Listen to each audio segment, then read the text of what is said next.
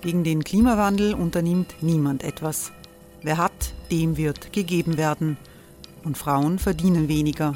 War ja immer schon so. Man ärgert sich und macht weiter. Was aber, wenn nicht? Wir haben eine Idee. Die Falter Arena macht die Bühne frei für Menschen und Projekte, die das Land verändern. Mein Name ist Eva Konzett. Ich leite das Politikressort im Falter. Und am Sonntag, den 26. Mai, veranstalten wir im Wiener Stadtsaal die nächste Falter Arena. Mit dabei unter anderem der ehemalige Politiker und Neosänger Matthias Strolz, Theresa Imre von Markter, Sonja Jöchtel von Love Politics oder Kari Ochsner von Ochsner Wärmepumpen. Machen statt jammern. Wir schauen uns an, wie das funktionieren kann. Kommen auch Sie vorbei. Alle Informationen und Tickets finden Sie unter falter.at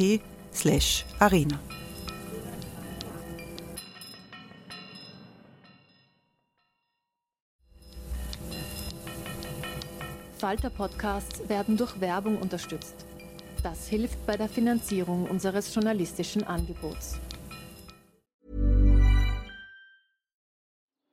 Die Erderhitzung ist kein Gefühl, aber mit vielen Gefühlen verbunden. Sorgen etwa oder Angst. Eine Veranstaltung gegen diese Ohnmacht ist Tipping Time, eine Klimakonferenz der Zivilgesellschaft. Von 9.5. bis 11.5. findet Tipping Time in Kooperation von Globe Art, Solektiv und Tangente St. Pölten statt und lädt ein zu Diskurs, Diskussionen und Workshops mit namhaften Vortragenden wie Nikolai Schulz und Friederike Otto. Weitere Informationen finden Sie auf www.tangentesanktpölten.at.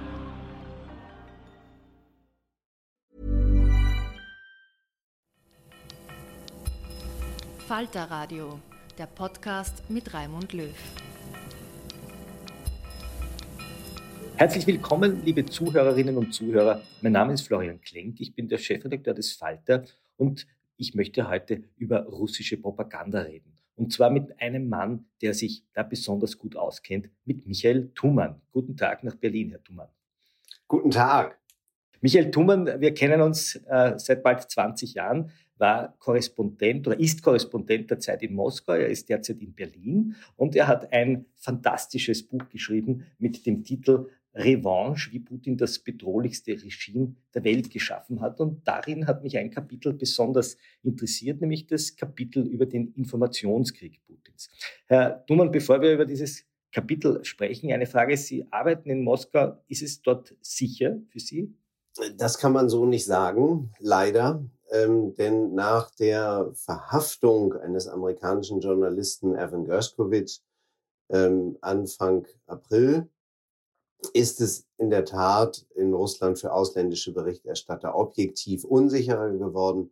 Russland hat eine rote Linie da überschritten, weil halt die Dienste einen Reporter während der Recherche verhaftet haben und dann auch sofort ein Verfahren in Windeseile angestrengt haben. Und dieser Vorwurf äh, gegen ihn und die Anklage auf ihn lautet eben jetzt auf Spionage. Und da ist dann doch die Frage für alle Korrespondenten, wem kann das noch passieren? Ähm, und durch welche Dienste wird demnächst wiederholt, womöglich, ähm, die, die ja graue Grenze äh, zwischen Informationssammeln durch einen Journalisten oder Informationssammeln durch einen Agenten ähm, in Frage gestellt und das gegen Korrespondenten als Waffe benutzt. Und das ist das, was hier halt eben passiert. Ähm, und insoweit ist die Situation deutlich, deutlich unsicherer geworden. Und jetzt äh, muss man halt sehr eng beobachten, wie die russischen Behörden weiter agieren. Haben Sie das Gefühl, wenn Sie arbeiten, dass Sie ständig überwacht werden von den russischen Behörden? Das weiß ich nicht, ähm, weil ich ja ein Mobiltelefon bei mir trage und theoretisch dieses Mobiltelefon halt die ganze Zeit ähm, überwacht werden kann, beziehungsweise ich durch mein eigenes Mobiltelefon überwacht werden kann. Ähm, ich gehe einfach im Kopfe davon aus, dass es möglich ist ähm, und lass mich aber trotzdem davon jetzt nicht irritieren und fange einfach an zu schweigen und sage gar nichts mehr, ähm, sondern man, man muss es einfach immer im Hinterkopf haben und damit fährt man, glaube ich, ganz gut. Herr Thomas, Sie sind einer der wenigen Journalisten, die Russland wirklich über Jahre, wenn nicht Jahrzehnte verfolgt. Sie haben Wladimir Putin einst interviewt und Sie haben in dem Buch, das in 15 Kapiteln eigentlich sehr breit aufgefächert, was in Russland passiert, was der Westen falsch gemacht hat, was die damals regierende Sozialdemokratische Partei falsch gemacht hat, hat die Konservativen. Ähm, ich möchte mit Ihnen über das Medienkapitel sprechen. Ich möchte vielleicht mit Österreich beginnen. In Österreich gab es eine Rede von Volodymyr Zelensky, die anders als in Deutschland nicht von allen Mitgliedern äh, des äh, Nationalrats besucht wurde. Es blieben die Rechtspopulisten fern, aber auch die Hälfte des sozialdemokratischen Clubs. Und eine Abgeordnete hat sich damit gerechtfertigt, dass sie gemeint hat, Herr Zelensky sei ein Kriegspropagandist, der Phosphorbomben auf Unschuldige werfe angeblich und in einem westlichen Parlament daher nichts zu suchen habe. Ist das ein Ergebnis eines Informationskriegs? Das kann man schon so sagen, weil ähm, der Vorwurf, die Ukraine habe Phosphorbomben auf Unschuldige geworfen, ähm, ja keiner ist, der jetzt belegt wäre, ähm, sondern er gehört halt eben ähm, zu dem Teil dieser Vorwürfe, die Russland erhebt, ähm, wenn die Ukraine einen ähnlich lautenden Vorwurf zuvor äh, gemacht hat. Und ähm, also als anderes Beispiel, die Ukraine sagt und internationale Beobachter und unzählige Flüchtlinge und übrigens auch Flüchtlinge, mit denen ich persönlich gesprochen habe in Russland, ukrainische Flüchtlinge sagen, Russland, die russischen Truppen haben Mariupol zerstört und dermaßen zugerichtet, das Theater beschossen und so weiter und so fort. Äh, was macht die russische Propaganda? Sie behauptet einfach das Gegenteil. Sie filmt die gleichen Ruinen die russischen Kamerateams fahren daran vorbei und im russischen Fernsehen hört man dann dazu den O-Ton, seht mal, was die ukrainischen Faschisten angerichtet haben. Das heißt also, jeder Vorwurf wird ins Gegenteil verkehrt. Und ich denke, man sollte sehr aufpassen, dass man auf, auf diese Art von Propaganda nicht reinfällt. Das versuchen wir jetzt in diesem Gespräch herauszufinden, wie man dahin nicht hineinfällt. Und um es zu verstehen, diese Propaganda, möchte ich einen Satz aus Ihrem Kapitel zitieren. Sie sagen, die Propagandisten sind die Säule und der wichtigste Helfer von Putin im Krieg gegen die Ukraine und den Westen. Ohne sie wäre seine Herrschaft womöglich schon längst beendet. Das ist ein Satz, über den ich gestolpert bin, weil Sie sagen, es ist die wichtigste Säule. Warum? Das liegt daran, dass ähm, Putin, um seine Herrschaft zu sichern, ähm, immer wieder auf diese Propaganda als wirklich zentraler Säule und Fundament ähm, seiner Herrschaft angewiesen war. Äh, denn er hat ja sein Herrschaftsnarrativ mehrfach geändert. Er stieg ja ein damals, ähm, vor 20 Jahren, damit dass er eben tatsächlich sehr gezielt erstmal die landesweiten Fernsehsender unter seine Kontrolle brachte und äh, die ähm, Oligarchen, denen diese Fernsehsender gehörte, also wahlweise ins Gefängnis stecken ließ, ähm, was dann allgemein beklatscht wurde, ähm, oder halt ins Ausland jagte. Und ähm, er hat damals dieses Stabilisierungsnarrativ, ich schaffe jetzt erstmal Ordnung, das war sozusagen das, womit er begonnen hat. Dann hat er weiter, im weiteren Verlauf von, ich, ich schaffe jetzt Wohlstand für euch. Ähm, ich bringe euch einen nie gekannten Wohlstand. Da half ihm nicht nur die Propaganda bei, bei dem Narrativ, sondern einfach auch der staunenswerte Ölpreis, der sich für ihn sehr erfreulich entwickelte.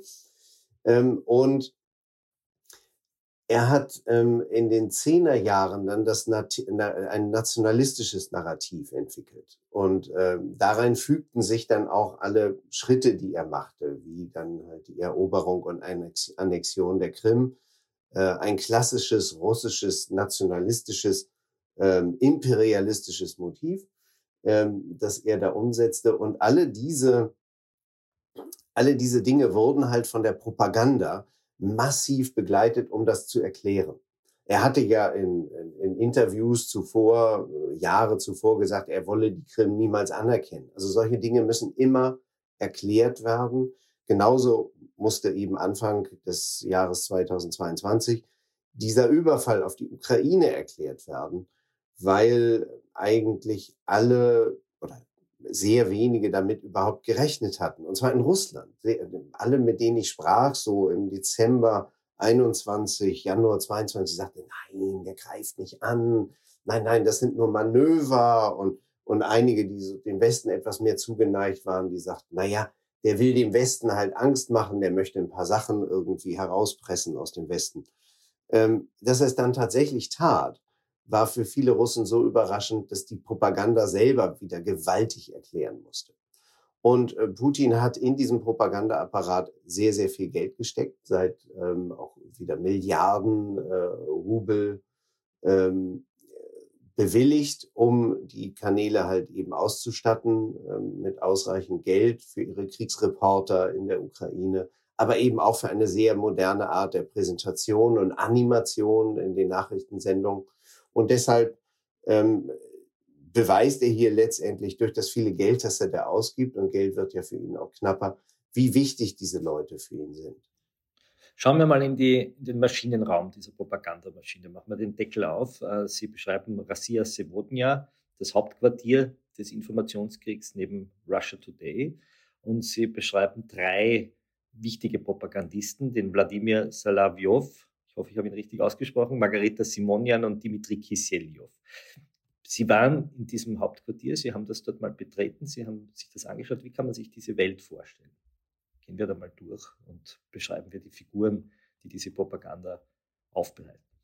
Ja, ich ähm, muss gleich äh, sozusagen äh, vor, vorweg sagen, es ist mir ähm, nicht gelungen. Ich bin Kiselyov äh, mal begegnet und ich bin ähm, äh, mit Simon Jahn hatte ich nur E-Mail-Austausch, weil sie ähm, in der Regel keine Interviews äh, westlichen Journalisten mehr gibt.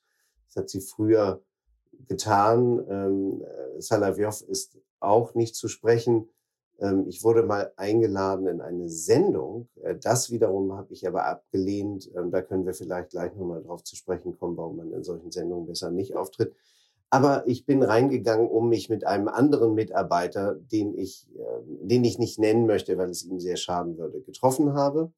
Und ähm, man geht, man muss sich einfach vorstellen, das ist ein, ein, ein Gebäude, das bestens gesichert ist durch, durch Polizei. Man geht unten rein durch Sicherheitsschleusen wie in ein äh, Ministerium, bekommt dann so einen äh, Hausausweis, wird abgeholt und wird dann halt eben zu der jeweiligen Person gebracht. Ähm, und es ist ein, ähm, von außen ist das, ist das übrigens ein sehr, ist ein altes Gebäude aus den, oder relativ alt halt, äh, aus den äh, frühen 70er Jahren, so ein großer Betonklotz.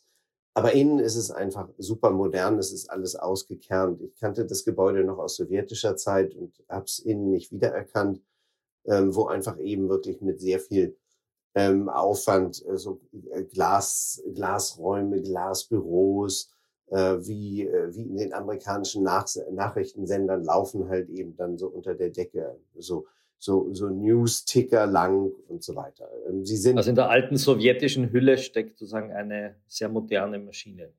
Eine absolut moderne Maschine. Und eben auch eine, und das ist ja das äh, RT-Imperium, eben eine, die halt eben auch in der Lage ist, in vielen Sprachen halt in die Welt herauszusenden und genau dieses russische Narrativ eben nicht nur auf Russisch, sondern eben dann auch auf Deutsch, Französisch und Arabisch und Spanisch zu verbreiten und anderen Sprachen. Und ähm, dort ähm, arbeitet man halt eben im Grunde genommen auf eine sehr internationale westliche Art. Es sind ja auch in der Tat ähm, heute viel, viel weniger, aber vor Jahren dort sehr viele gerade englischsprachige Journalisten angekommen, die dort, die vorher prominent auf äh, CNN oder bei Al Jazeera waren und dann halt dort äh, weitergesendet haben. Die ehemalige österreichische Außenministerin ist Kolumnistin bei RT News. Genau, richtig. Also man Karin hat sich eben, genau, man hat sich bemüht, einfach internationale Prominenz heranzuziehen und dem äh, eigenen Unternehmen dadurch einfach mehr Glaubwürdigkeit zu verleihen. Ähm, mittlerweile muss man natürlich sagen, dass dieser sogenannte objektive Standpunkt, den sie einnehmen, halt äh, gelitten hat, äh, dadurch, dass Margarita Simonian zum Beispiel, die Chefredakteurin, selber sagt, ähm, dass sie sich und andere halt eben als Soldaten im Informationskrieg sehe. Und das macht es dann natürlich schon ein bisschen anders. Ähm, aber das äh, ändert nichts an dieser, an dieser Verpackung und ähm, eben an der Art und Weise, wie man bisher gearbeitet hat, dass man eben versucht, ganz klar diesen russischen Standpunkt rauszubringen in die Welt, mit welchen Mitteln auch immer. Sie beschreiben ganz am Anfang Ihres Kapitels über den Informationskrieg eigentlich sehr surreale, fast schon komische propagandistische Einlagen, wo sich äh, die Talkshow-Gäste darüber unterhalten, was passieren wird, wenn ein Atomkrieg über Europa geht, dass die Russen in den Himmel kommen und alle anderen in die Hölle. Ist das alltäglicher äh, Talkshow-Stoff, den man in Moskau serviert bekommt? Ja, in ähm, bestimmten Phasen und Momenten, wenn es Ihnen notwendig erscheint, dann ist das absolut alltäglicher Gesprächsstoff in der Talkshow. Diese apokalyptischen Weltkriegsszenarien. Und es ist halt eben in der Szene, in der ich da beschrieb, das war ein Zwiegespräch zwischen Margarita Simonian, der Chefredakteurin, und dem ähm, Großtalker und ähm, ja, im, im Grunde genommen leitenden äh, Putin-Propagandisten, weil er halt am meisten dann auftritt äh, auf, dem, auf dem Bildschirm und ähm, fast jeden Abend auch mit einer Talkshow und einem Telegram-Kanal, das ist Wladimir Solovyov. Und die unterhalten sich halt eben darüber, ähm, ob demnächst halt ähm, ein, ein Angriff erfolgt ähm, und ähm, wer halt in einem Austausch von Atomraketen dann am Ende die Oberhand hat und äh, Solovyov ähm, und, und sie lacht dabei ganz angeregt und, ähm, und glaubt, dass bald alles zu Ende ginge, wenn wir das verlieren in der Ukraine. Und ähm, Solovyov antwortet darauf, naja, ähm, die gehen in die Hölle und wir kommen ins Paradies, ähm, wäre ja auch nicht so schlimm. Und, Wie reagiert ähm, das Publikum auf sowas? Ist das, ist das Publikum, wenn es sowas sieht, denkt sich die Spinnen oder äh, verändert das langsam tatsächlich die, die russische Bevölkerung? Ähm, es verändert die russische Bevölkerung insoweit, als halt eben tatsächlich viele dieser Formeln, die ich im Fernsehen höre oder gestern gehört habe, heute schon wieder bei im Gespräch mit einem Taxifahrer oder äh, mit Menschen auf der Straße einfach plötzlich wieder höre. Die plappern das wieder. Und, und das ist halt eben das äh, unglaublich Wirksame dieser Propaganda. Die schalten das, was im Kreml gewünscht ist, halt eben gleich direkt um in die, in die Hirne der Menschen. Ähm, was dazu geführt hat in, im, im Zusammenhang mit diesen Atomdrohungen, äh, dass die Leute eben glauben, wirklich glauben, dass der Atomkrieg äh, kurz bevorstünde, dass der Westen angreifen wolle und ähm, dass Russland in einem Kampf auf Leben und Tod sei.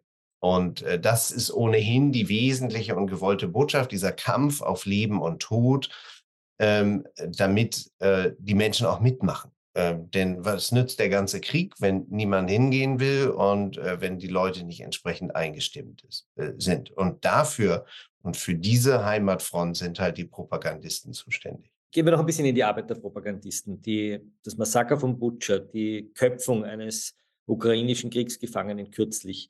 Ähm, man merkt das in den äh, Propagandakanälen oder in den Kanälen Leute wie Salavyov äh, sehr geschickt entweder diese Dinge leugnen äh, oder umdrehen. Wie genau funktioniert das? Wie kann man sich so eine Sendung vorstellen? Zunächst mal fällt auf, wenn solche Dinge passieren, äh, wie jetzt etwa in dem Fall, man erfährt im russischen Fernsehen nicht sofort etwas davon. Äh, ganz ähnlich, um ein anderes Beispiel äh, zu bringen, wir erinnern uns alle an den Beschuss eines Wohnhauses in Dnipro, auf Russisch Dnipropetrovsk. Und in der Stadt ist halt eben tatsächlich gezielt ein Haus ähm, damals beschossen worden, in Ruinen gelegt worden. Äh, viele Menschen starben, viele verletzt. Ähm, da, äh, das hat in Russland einen Schock ausgelöst, nachdem es bekannt geworden ist. Aber die russische Propaganda reagierte erstmal darauf mit Schweigen. Das kam gar nicht vor. Und als dann aber durch soziale Kanäle es doch einsickerte und ähm, Menschen in Moskau begannen am Fuße äh, des Denkmals einer ukrainischen Dichterin Blumen niederzulegen. Und auch äh, bei dem äh, Dichter äh, Taras Shevchenka, dem, äh, dem berühmten, sie heißt Lesja Ukrainka, ähm, überall wurden Blumen niedergelegt. So, das war eine Art stiller Protest ähm, gegen den die Polizei auch nicht einschreiten konnte, weil Blumen ablegen ähm, an Dichtermonumenten, die Moskau erhält und pflegt, kann ja wohl nicht verboten sein.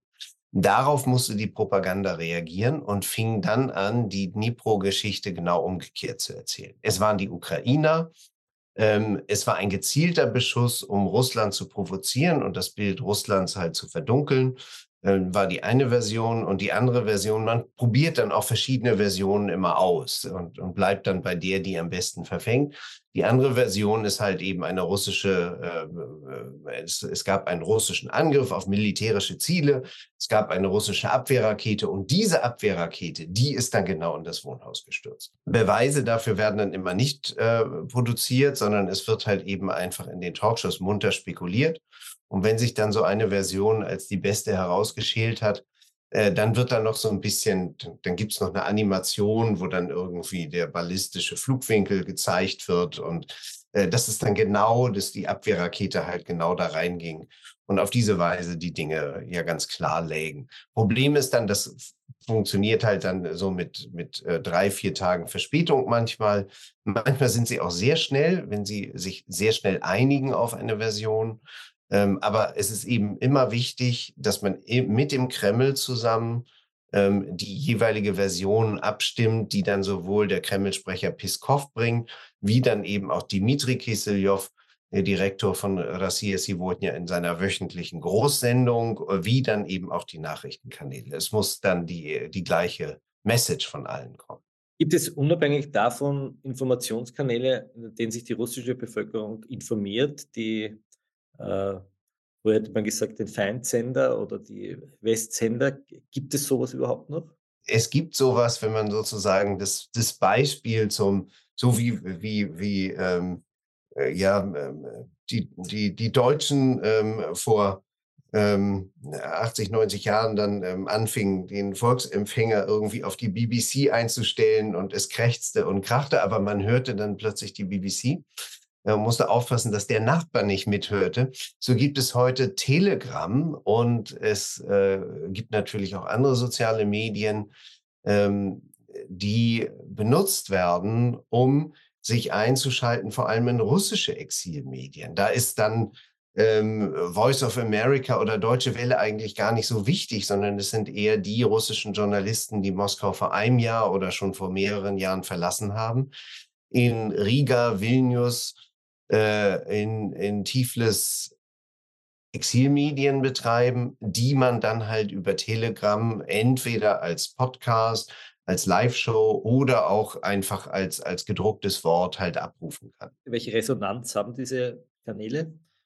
Äh, das ist natürlich eine begrenzte Resonanz. Man muss sagen, jeder Russe kann darauf Zugriff haben. Man kann sich Telegram einfach so runterladen in Russland. Und ähm, trotz der Versuche der Regierung Telegram zu knacken und zu verhindern und so weiter, ist, ist einfach bisher ist nicht gelungen, diese Art der Informationsverbreitung zu stoppen. Sie ist aber auch nicht äh, regime destabilisierend oder gefährdend, ähm, weil halt eben doch zu wenig Menschen davon Gebrauch machen können, äh, beziehungsweise Gebrauch machen. Ich kann jetzt keine exakten Zahlen nennen, weil die nicht erhoben werden, aber ich, ich, ich schätze mal, dass wahrscheinlich auf keinen Fall mehr als 20 Prozent und wahrscheinlich sogar nur bis zu 10 Prozent wirklich regelmäßig diese russischen Auslandsmedien konsumieren. Und das reicht dann halt eben doch am Ende nicht aus, ähm, um in der Bevölkerung einfach ähm, andere äh, Narrative beziehungsweise andere Deutungen des Krieges zu etablieren. Aber eine, man muss schon sagen, dass äh, eine Minderheit, eine wichtige Minderheit ähm, schon anderer Meinung ist und gerade in den westlichen Großstädten wie Moskau und St. Petersburg. Hey, I'm Ryan Reynolds. Recently, I asked Mint Mobile's legal team if big wireless companies are allowed to raise prices due to inflation. They said yes. And then when I asked if raising prices technically violates those onerous two-year contracts, they said, "What the f*** are you talking about? You insane Hollywood ass." So to recap, we're cutting the price of Mint Unlimited from $30 a month to just $15 a month. Give it a try at mintmobile.com slash switch. $45 up front for three months plus taxes and fees. Promoting for new customers for limited time. Unlimited more than 40 gigabytes per month. Slows. Full terms at mintmobile.com. Sie beschreiben eine sehr gut geölte Propagandamaschine, die wir uns jetzt betrachtet haben, wie sie nach Russland funkt. Aber schauen wir mal kurz, wie sie in den Westen sendet. Äh, wir merken, dass in Deutschland Figuren wie Sarah Wagenknecht, in Österreich Online-Portale wie der Express, äh, aber auch das Massenblatt Kronenzeitung immer wieder Kolumnisten druckt, die eigentlich diese Propaganda ungefiltert weitergeben. Was kann man dagegen tun? Oder muss man sagen, das ist Meinungsfreiheit und das muss eine Demokratie aushalten? Oder was wäre sozusagen die Aufgabe von klassischen Journalisten, hier dagegen zu arbeiten? Also eine ähm, Überlegung, die man anstellen könnte, ist einfach Sarah Wagenknecht nicht mehr einzuladen in eine Talkshow. Das kann gewissermaßen für die Talkshow-Hygiene ähm, schon mal sinnvoll sein. Ich finde, man muss sie nicht ständig hören, äh, weil ihr Standpunkt ja auch klar ist. Wobei ich auch wiederum dagegen wäre, sie dann gar nicht mehr anzuhören, weil es natürlich eine Meinung ist, die in bestimmten Teilen Deutschlands ähm, und äh, in bestimmten äh, politischen Kreisen halt eben stark resoniert. Und ähm, wenn man sie ganz vor der Tür lässt, dann äh, ist das auch wieder unglaubwürdig. Aber ich glaube, wir haben übertrieben in den äh, gerade öffentlich-rechtlichen Medien lange Zeit ähm, herrschte äh, die Überzeugung, man müsse unbedingt, wenn dort ein Osteuropa-Experte, ein Korrespondent oder ein, ein Politiker spricht, der sich aber gut informiert hat, dann müsse man unbedingt noch einen dagegen setzen, der dann halt eben diesen russischen Standpunkt vertritt. Und ich glaube, das ist, ähm, das kann man mal in Ausnahmefällen machen, aber man sollte es nicht zur Regel machen. Und wir haben damit sehr übertrieben. Und damit halt eben auch hat der öffentlich-rechtliche Rundfunk, zumal nach 2014, den russischen Standpunkt in der äh, Bevölkerung stark verbreitet. Das muss man einfach ganz klar sehen. Ähm, ohne, ihn, ohne ihn als dezidiert russischen Standpunkt auszuweisen, sondern genau. als Expertenstandpunkt.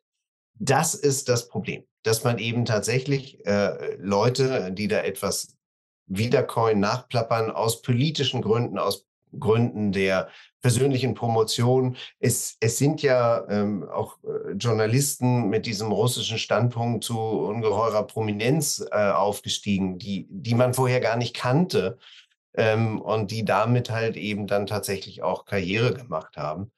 So, und ähm, das sollte man halt eben entsprechend entweder klar einordnen und insgesamt glaube ich, bedarf es nicht jedes Mal in jeder Talkshow dieses, dieser Art von Standpunkt, ähm, sondern was man halt eben auch gut machen kann, ist sich einfach mal unter den Leuten, die sich halt eben wirklich informiert haben, kann man da auch ein ähm, informiertes Gespräch führen. Und ich glaube, das, das kann auch, und das hängt dann vom Moderator ab, wie gut er das macht, äh, man muss sich nicht jeden, äh, jedes Mal zoffen und einfach unvereinbare Standpunkte austauschen, als säße sich die russische und die amerikanische Delegation gegenüber. Ich finde das absolut ermüdend und kann es einfach nicht mehr sehen. Man kommt einfach manchmal im diskursiven, aber dann schließlich zu irgendeiner Form von Synthese führenden Gespräch häufig einfach viel weiter im Denken. Das heißt, wenn ich Sie richtig verstehe, sind Sie nicht dafür, dass man Meinungen cancelt, die auch mal die russische Sichtweise darlegen, sondern dass man klar ausschildert, diese Person vertritt ein russische, eine russische propagandistische Sicht, die durch Fakten nicht untermauert ist. Und das passiert zu wenig. Ja, also ich glaube, es braucht diese Art, modern nennt man das ja mittlerweile Trigger Warning. Also man braucht schon so eine gewisse Einordnung. Ähm, und dann insgesamt, glaube ich, wie gesagt, einfach weniger. Ja, man, man braucht nicht immer diese Art von konfrontativer, diesem äh, etwas, wie ich finde, auch sich verbrauchten, verbrauchenden Austausch dieser unvereinbaren Meinung, ähm, weil meistens ist es, ist es bekannt, insoweit also äh, geringere Dosierung und äh, wenn sie, wenn sie gegeben wird, die Dosis, dann, dann bitte klar sagen, worum es sich hier handelt. Kommen wir mal zu den beliebtesten propagandistischen Moves, nennen wir sie mal so, die immer wieder auftauchen. Sie haben einige in Ihren Büchern äh, sehr schön ausgearbeitet. Was wären denn so die, die fünf äh, Narrative, wo Sie sagen würden, hier müssen einerseits die, die Journalistinnen und Journalisten, aber auch die Medienkonsumenten besonders aufpassen, wenn man sie verbreitet? Und warum? Ich glaube, das äh, erste und weit verbreitetste, naja, irgendwie machen sie ja doch alle das Gleiche und die Amerikaner waren im Irak und jetzt die Russen in der Ukraine. Diese Art von äh, Wischi-Waschi, äh, alles irgendwie doch egal Haltung, ähm, glaube ich, ist, ist einfach gefährlich, weil sie die entscheidenden Unterschiede verwischt. Der amerikanische Irakkrieg war ganz klar ein äh, völkerrechtswidriger äh, Krieg, der zu enormem Leid geführt hat äh, und der sich dann in der Folge als Bürgerkrieg, äh, der auch zu Flüchtlingsbewegungen ähm, geführt hat. Nur, ähm, ich glaube, die Intention, die Intention der amerikanischen Neocons war keine gute, ähm, aber sie war eine, wir gehen da rein, wir befreien das Land und äh, wir gehen dann wieder. So hatten sie sich das eigentlich gedacht. Äh, sie waren in ihrer Naivität und in, ihrer, äh, in ihren Absichten geradezu verbrecherisch, wie ich äh, finde. Aber wir haben es hier zu tun, auf der russischen Seite, mit ähm, einem Angriffskrieg, der starke Züge eines Vernichtungskriegs, und zwar eines erklärten Vernichtungskrieges, führt. Ähm, ich habe mich über diesen Begriff Vernichtungskrieg ähm, äh, schon immer mal wieder mit Lesern äh, auseinandergesetzt, die meinen, das könne man nur für den deutschen Krieg in Osteuropa benutzen. Und ich bin da als Historiker ganz anderer Meinung. Ich glaube, es hat viele Vernichtungskriege in der Geschichte gegeben. Und der Deutsche gegen die Sowjetunion war sicherlich ein ganz besonders schlimmer und deshalb auch singulärer. Aber die Vernichtung heute in Russland ist angekündigt. Sie ist in Aufsätzen des russischen Präsidenten angekündigt. Sie ist vielfach im russischen Fernsehen angekündigt. Die Ukraine soll nicht sein, soll nicht existieren. Und die Ukrainer sollen auch keine Ukrainer mehr sein, sondern sie sollen Russen werden. Das ist ganz klar gesagt. Das Andersartige der Ukraine, das wird komplett negiert. So, und deshalb ähm, ist das eben nicht gleich. Zweites Narrativ, das immer wieder auftaucht, ähm, gehen wir zurück ins, in, in, die, in, die Beginn, in, den Beginn des Konflikts, ist der Maidan-Aufstand äh, ist ein westlicher Putsch gewesen. Eine Sache, die immer wieder auftaucht. Bei uns selbst die sozialistische Jugend hat das 2014 noch in ihren Aussendungen äh, geschrieben. Was ist daran falsch? Alles, ähm, weil ich, ich konnte damals einen, einen Putsch ähm, überhaupt nicht erkennen ähm, im Dezember und Januar, äh, Dezember 13, Januar 14 ähm, und dann schließlich im Februar. Ich war immer wieder in Kiew zu der Zeit und ähm, was ich sah ist, ähm, dass ein Präsident, äh, nämlich Janukowitsch damals, der sich mit drei westlichen Außenministern, dem polnischen, dem deutschen und dem Französischen geeinigt hatte auf einen langsamen, graduellen Machtübergang, dass der wenige Stunden nach dem äh, Unterschreiben des Abkommens ähm, abhaute und das Land verließ. Und ähm, der hat sozusagen, wenn überhaupt, gegen sich selbst geputscht, der Mann. Ähm, weil er die Befürchtung hatte, äh, dass er halt eben nicht mehr sicher sei. Und interessant ist, dass mir Mitarbeiter von Frank-Walter Steinmeier, dem damaligen deutschen Außenminister, erzählt haben, dass sie sich die ganze Zeit gewundert haben, warum immer einer reinkam während der Verhandlungen in dieser Nacht im Februar äh, damals äh, 2014 ähm, und er immer wieder Anweisungen gab und dass sie einfach großes, geschäftiges Ge Geschiebe und Gerumpel auch, auch hörten, wo die offenbar schon dabei waren, auszuziehen. Ähm, obwohl ihr Präsident zur selben Zeit eigentlich über seinen Verbleib an der Macht noch im weiteren Verlauf des Jahres 2014 und den graduellen Machtübergang einen Vertrag unterschrieb, ein Abkommen unterschrieb, das übrigens auch durch Putin wiederum und seinen Präsidentenvertreter Lukin abgesichert war. Ähm, insoweit äh, ist einfach von einem Putsch, und das ist ja die Beseitigung eines, eines äh, gewählten Präsidenten oder einer gewählten Regierung durch eine interne Macht, die dann halt eben jemanden wegschiebt, kann überhaupt nicht die Rede sein. Der Mann ist von selbst gegangen. Drittes Narrativ, die NATO sei entgegen der Versprechungen vorgerückt Richtung äh, Russland, hätte alte Vereinbarungen, die noch Ende der 80er, Anfang der 90er gemacht worden wären, nicht eingehalten und hätte sozusagen Russland und Putin letztlich in die Enge getrieben.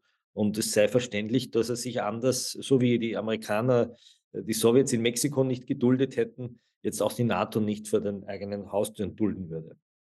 Ja, darin liegen eigentlich zwei falsche Vorwürfe beziehungsweise Vorstellungen, wie ich glaube. Äh, fangen wir vielleicht mal mit der Reihenfolge. Der Westen habe da Ende der 80er, Anfang der 90er etwas versprochen. Das wird ja in der Regel verbunden mit der Wiedervereinigung Deutschlands und ähm, dem angeblichen Versprechen ähm, einer ähm, Nicht-NATO-Osterweiterung der damals weitreichendste Beleg in diese Richtung war, um, um sozusagen äh, damit anzufangen. Hans-Dietrich Genscher, der damalige deutsche Außenminister, hat in einer Rede in Tutzing, das war im Winter, ich glaube, es war im Februar 1990, zwischen Mauerfall, November 89 und dann schließlich der Wiedervereinigung im Oktober 1990, da äh, hat Genscher gesagt, wir stellen uns eigentlich vor, und das war so eine visionäre Rede, wir stellen uns eigentlich vor, ein, ein, ein Abschmelzen beider, beider Blöcke. Und äh, deshalb gibt es auch keine Intention, die NATO in irgendeiner Form zu erweitern, weil Genscher eigentlich davon ausging, dass beide Blöcke irgendwann gehen würden. Das war aber wohlgemerkt eine sehr visionäre Rede, die nicht für den aktuellen Tagesgebrauch benutzt wurde und die vor allem von den Amerikanern, die ja nun verhandlungsführend waren, zusammen mit den Sowjets, äh, nicht getragen wurde, sondern was tatsächlich passierte war, dass man darüber verhandelte, was passiert mit der DDR, wenn ähm, die Bundesrepublik sich mit der DDR vereinigt. Und ähm, da hat man sich dann wiederum äh, darauf geeinigt mit Gorbatschow, dass die Vereinigten Staaten, die Briten, die ja überall Basen hatten in Westdeutschland, dass die diese Basen nicht ausweiten auf das Staatsgebiet der ehemaligen DDR. Und das ist dann übrigens auch passiert. Die Basen der NATO und die Basen der Amerikaner und Briten sind bis heute im westlichen Teil Deutschlands und nicht im östlichen Teil. Und ähm, es hat entsprechend auch kein es ist nirgendwo vermerkt und es gibt mittlerweile eine ganze Reihe von Historikern und Historikerinnen, die eben die, äh, die, die äh, Unterlagen untersucht haben. Es gibt nirgendwo einen Vermerk in den Gesprächen oder auch nur eben im Abkommen selbst, im 2 plus 4 Abkommen dann ein äh, Vermerk, dass ähm, äh, die NATO sich nicht ausweiten würde über die, ähm, über die DDR hinaus nach Polen und so. Dazu gibt es keinen Beleg. Ähm, gleichzeitig hat Gorbatschow selbst gesagt, dass er natürlich damals nicht über den Warschauer Pakt verhandelte, weil der Warschauer Pakt war einfach da und es konnte sich Anfang 1990, die Mauer war ja noch gar nicht lang gefallen, noch gar keiner vorstellen, dass der Warschauer Pakt dann ein gutes Jahr später zerfallen würde. Das waren dann die sich beschleunigenden Prozesse, das wissen wir heute, aber das wusste man damals nicht, schien unvorstellbar. Und deshalb war einfach auch eine Verhandlung oder ein Festlegen von solchen ähm, Versprechensklauseln in dem 2 plus 4 Vertrag oder in anderen Abmachungen einfach wäre absurd gewesen. Das ist der Punkt eins. Und jetzt können wir vielleicht nochmal auf die NATO-Osterweiterung, wie sie dann tatsächlich passiert ist. Für die NATO-Osterweiterung gab es eine ganz wichtige Voraussetzung. Da gab es nämlich tatsächlich einen Vertrag. Das ist das NATO-Russland-Abkommen von 1997. Und in diesem Abkommen regelten damals die NATO und die russische Föderation ihre Beziehung und das auch das militärische Verhältnis zueinander, wenn denn die NATO wie damals 1997 bereits absehbar angekündigt sich erweitern würde. Und ähm, da war gewissermaßen Zeitenwende längst gewesen. Ähm, und das war, ähm, wie wir eben auch heute aus den Dokumenten reden, ähm, internen Aufzeichnungen der Amerikaner und der Deutschen wissen, kein lang gehegter Plan der Amerikaner und Deutschen, sondern das war ein Sinneswandel, ähm, der vor allem dadurch äh, erzeugt wurde, dass mit dem bangen Blick auf Russland, ähm, das sich ja äh, nicht glücklich entwickelte in den 90er Jahren mit dem Tschetschenienkrieg, äh, mit auch dem Putschversuch 91, 93. Ähm, die Mitteleuropäer sagten, äh, wir wollen hier rein. Ja, wir wollen in die NATO. Ihr müsst uns irgendwelche Art von Sicherheitsgarantien geben für den Fall, dass das in Russland schief geht. Und da gab es dann halt tatsächlich das Umdenken. Ähm, und das führte dann halt eben schließlich dazu, dass man ähm, erst mit Russland sich auf diesen NATO-Russland-Vertrag 1997 einigte und dann tatsächlich 1999 äh, Polen, Ungarn, Tschechien und dann 2004 die baltischen Staaten, Rumänien, Bulgarien beitraten. Die letzte NATO-Osterweiterung als Osterweiterung fand tatsächlich, bevor jetzt Finnland beigetreten ist, fand tatsächlich 2004 statt. Das Interessante ist, dass damals Putin dieser Osterweiterung faktisch zugestimmt hat. Er hat damals gestanden neben Jabdehop Schreffer, dem damaligen NATO-Generalsekretär, 2004, da waren die Balten gerade, ex-sowjetische Republiken, beigetreten. Da hat er gesagt, wir sind für Bündnisfreiheit. Jedes Land soll das Bündnis, dem es beitritt, selbst entscheiden können. Hätte der NATO-Generalsekretär nicht besser sagen können als Putin. Und dann stand er ähm, äh, kurz zuvor neben Schröder auf einer Pressekonferenz und sagt, die NATO-Osterweiterung bedeutet für die Sicherheit der russischen Föderation keinerlei Einschränkungen. Wir machen uns keine Sorgen. So, damit äh, ging die Geschichte der NATO-Osterweiterung 2004 zu Ende, bis heute Finnland beigetreten ist. Was in der Zwischenzeit passiert ist, waren keine Osterweiterungen, sondern das waren adriatische Erweiterungen. Da ist Albanien beigetreten und Montenegro. Und ich muss sagen, nach meinem äh, geopolitischen Dafürhalten äh, sind das keine äh, Erweiterungen, die Russland in irgendeiner Form beunruhigen sollten. Äh, schon gar nicht über den Beitritt der drei baltischen Staaten hinaus, der ja laut Aussage von Putin damals nicht, nicht beunruhigend war. Und insoweit muss ich ehrlich sagen, auch ob Montenegro beitritt oder nicht, äh, geht ähm, Russland dann auch im, im Einzelnen gar nicht viel an, denn ähm, Russland ist nicht präsent in der Adria und sollte auch nicht präsent sein. Und ähm, wenn Länder dort halt eben nun meinen, sie müssten dem Bündnis beitreten, dann sollten sie es auch entsprechend machen, wenn denn äh, der NATO niemand widerspricht und gleichzeitig das der Wunsch der Mehrheit der Bevölkerung dieser Länder ist. Kommen wir noch zum vierten Narrativ. Zelensky, der Komiker von Oligarchen eingesetzt mit Offshore-Konten, treibt Europa sozusagen in den Weltkrieg, äh, ist unersättlich in der Gier nach Waffen und äh, Rüstungsgeldern und müsste eigentlich längst die Gebiete um die Krim und im Osten abtreten und einsehen, dass dieser Krieg keinen Sinn hat. Ich finde, alle Wirklichkeit spricht gegen, gegen diese ähm, Behauptung schlicht und einfach deshalb, weil Zelensky, ähm, der ja in der Tat ein sehr erfolgreicher und auch in Russland sehr erfolgreicher Schauspieler war, ähm, aber er ist ja nicht der erste Schauspieler in der Weltgeschichte, der dann ein äh, Präsident wurde und, und ähm, wie ich glaube auch ein relativ erfolgreicher Präsident, denn ähm, übrigens interessanterweise nicht bis Kriegsantritt, aber eben gerade seit äh, dem russischen Überfall auf die Ukraine. Weil Madrid ist ja auch in deutschen Zeitungen sehr massiv kritisiert worden. Er führt das Sowjetimperium weiter, stand in der Süddeutschen Zeitung er hat sozusagen die Reformen ausgelassen, er dient nur den, den Oligarchen. Das waren die Schlagzeilen etwa in der Süddeutschen Zeitung vor Kriegsbeginn.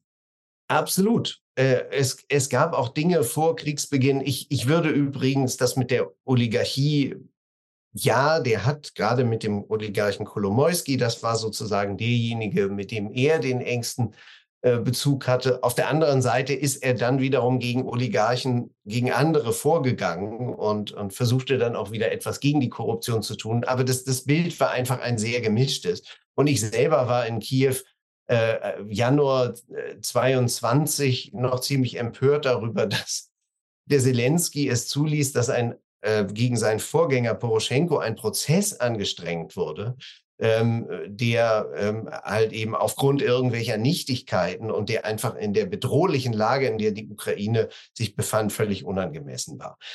Als aber der tatsächlich der Überfall stattfand, äh, denke ich, hat sich Zelensky einfach für sein Land und für sein Volk einfach in staunenswert und vorbildlicher Weise verhalten, weil alle erwarteten, der Mann haut jetzt ab gesponsert von irgendeinem Oligarchen und so nach dem Janukowitsch-Modell, wenn es irgendwie zu heiß wird, dann, dann haue ich ab und bringe mich in Sicherheit. Nein, der blieb da und hat sich dann hingestellt und in diesem berühmten Video damals, als alle dachten, er sei schon außer Landes und sagte, guck mal hier, Podoljak, mein Berater ist da und da ist der da und der da und ich bin da, die ukrainische Regierung ist hier. Und das war einfach dann der Beginn dieses dieses Widerstands, dieses Unglaublichen. Und insoweit ähm, und, und eben auch des, äh, des äh, Aushaltens und dann wiederum des Zurückwerfens der Russen vor Kiew. Das ist eine zunächst mal erhebliche, wichtige militärische Leistung. Und zweitens ist es für ihn eine unglaublich psychologische Leistung, dieses Volk unter diesem Druck zusammenzuhalten. Und ähm, deshalb glaube ich, wird er in die Geschichte eingehen als jemand, nicht als ein Churchill, aber sozusagen als durchaus einer, der in dieser Art in, in, in einer entscheidenden Situation des Überlebens seines eigenen Landes und seines Volkes halt durchgehalten hat und äh, gesagt hat, wir, äh, wir fechten das hier aus. Und insoweit, ähm, finde ich, tritt er auch zurecht äh, vor Parlamenten und unter anderem in, in Österreich, vor dem österreichischen Parlament auf und bekommt dort Redezeit. Ähm, man sollte sich äh, man sollte ihm, ihm zuhören. Ich weiß nicht, wie er sich weiterentwickelt. Dieser Krieg könnte lang und, und sehr schwierig werden. Und auch er könnte im weiteren Verlauf dieses Krieges Fehler und weitere Fehler, er hat auch schon Fehler gemacht, ähm, äh, tun. Und wie es dann nach einem Friedens- oder Waffenstillstand mit ihm aussehe, weiß man auch nicht. Äh, Churchill ist dann ja äh, sehr bald nach, dem, äh, nach der Kapitulation Deutschlands, ist er dann ja auch schon wenige Monate danach abgewählt worden und wahrscheinlich auch richtig. Ähm, manchmal sind Kriegspräsidenten und Kriegspremiers nicht zwingend die besten dann für die Friedens- und Aufräumzeiten. Aber ähm, das ist alles noch völlig offen, insoweit schauen wir mal. Kommen wir noch zur fünften und letzten Frage. Die Sanktionen nützen letztlich nur Russland. Sie machen die europäischen westeuropäischen Staaten ärmer. Sie bringen Armut über die Bevölkerung und letztlich Reichtum über Russland, die sich nach China orientieren werden. Ich glaube, dass die Sanktionen ähm, zunächst mal die von 2014, 15 äh, was ganz Wichtiges bewirkt haben. Die waren damals für Putin so überraschend, dass er sich tatsächlich schließlich auf diesen Waffenstillstand einwies damals mit ähm, äh, in den Minsker Verhandlungen. Ähm, die Sanktionen heute haben Russland nicht vom Krieg äh, wegbewegen können. Sie haben Putin nicht davon abgehalten, die Ukraine zu überfallen. Äh, die Sanktionen waren ja angekündigt vor dem Krieg. Das hatten ihm Macron und Scholz und Biden klargemacht. Ähm, aber er ging auch gleich in den Krieg mit einem Narrativ. Das heißt nämlich, die Sanktionen kommen sowieso. Egal was ich mache, die werden mich sowieso mit Sanktionen überziehen um eben genau dieses, was der Westen ihm sagte, wenn du das tust, dann erst machen wir das. Und deshalb lass es besser, um diesem, äh, um, um dem entgegenzuwirken. Ähm, tatsächlich haben die Sanktionen Russland heute erheblich geschadet und sie ähm, den, den russischen Expansionsdrang ähm, tatsächlich gebremst, weil es an allen Ecken und Enden fehlt in der äh, Rüstungsindustrie. Selbstverständlich hat Putin seine Gegenmaßnahmen ergriffen und versucht jetzt halt eben äh, westliche Hightech-Produkte ähm, über Dubai, über die Türkei, äh, über China nach äh, Russland einzuschleusen. Und aber man sieht das tatsächlich immer mehr und die Ukrainer haben es gerade auch veröffentlicht, äh, dass sie immer mehr chinesische Hightech-Teile in den russischen Waffen entdecken. Und das heißt also, China unterstützt diesen Angriffskrieg. Ähm, was ähm, ich aber wiederum für eine Entwicklung halte, die sich äh, schon länger angebahnt hat. Ähm, das ist nämlich die Hinwendung Putins, nicht Russlands. Die Hinwendung Putins zu China in eine Art Vasallenverhältnis. Ähm, der letzte Besuch von Xi Jinping in Moskau hat das sehr, sehr schön deutlich gemacht. Das sah man schon in der Körpersprache, wie dieser gelassene, buddhahaft lächelnde Xi Jinping immer auf Putin herabblickte, der sich so ein bisschen wurmartig in seinem Sessel drehte und versuchte zu erklären, was er da eigentlich gerade alles mache. Alfred ähm, Gutzbauer, der ehemalige Bundeskanzler, hat gesagt, Russland wird eine autonome Provinz Chinas werden, wenn das so weitergeht. Ja, das ist da halte ich für gar keine schlechte ähm, ähm, äh, Prophezeiung. Zumal übrigens ein, es einen wunderbaren ähm, Roman gibt von ähm, Wladimir Sarokin, der schon 2008 im, im Tag des Opritschniks genau dieses Szenario vorhersagt, wie dann halt eben eine, ein Russland, das eine chinesische Provinz sei, aussehen würde. Äh, Michael Dumann, wir haben einen großen Ritt gemacht über die Propagandamaschine von Putins Russland, über das Einsickern in die österreichischen Medien, über die Frage, was False Balance ist, welche Vorsicht äh, westliche Journalisten walten lassen müssen, wenn sie Podiumsdiskussionen besetzen, wie lässt man Meinungen zu, aber schaut nicht, dass Propaganda hineinflutet. Michael Dumann, herzlichen Dank für dieses lange Gespräch, für diese Einblicke. Grüße zurück nach Berlin. Liebe Zuhörerinnen und Zuhörer, danke, dass Sie dabei waren und ein bisschen mitgehört haben, wie die russische Medien- und Propagandamaschine funktioniert. Bis zum nächsten Mal.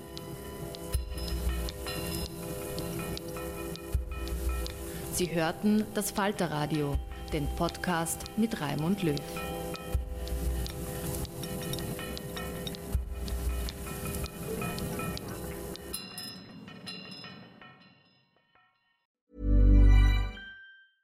Even when we're on a budget, we still deserve nice things. Quince is a place to scoop up stunning high-end goods for 50 to 80% less than similar brands. They have buttery soft cashmere sweaters starting at $50, luxurious Italian leather bags, and so much more. Plus, Quince only works with factories that use safe, ethical, and responsible manufacturing. Get the high-end goods you'll love without the high price tag with Quince. Go to quince.com/style for free shipping and 365-day returns. Imagine the softest sheets you've ever felt. Now imagine them getting even softer over time. That's what you'll feel with Bowl and Branch's organic cotton sheets. In a recent customer survey, 96% replied that Bowl and Branch sheets get softer with every wash. Start getting your best night's sleep in these sheets that get softer and softer for years to come. Try their sheets with a 30-night guarantee. Plus, get 15% off your first order at bowlandbranch.com. Code BUTTERY. Exclusions apply. See site for details.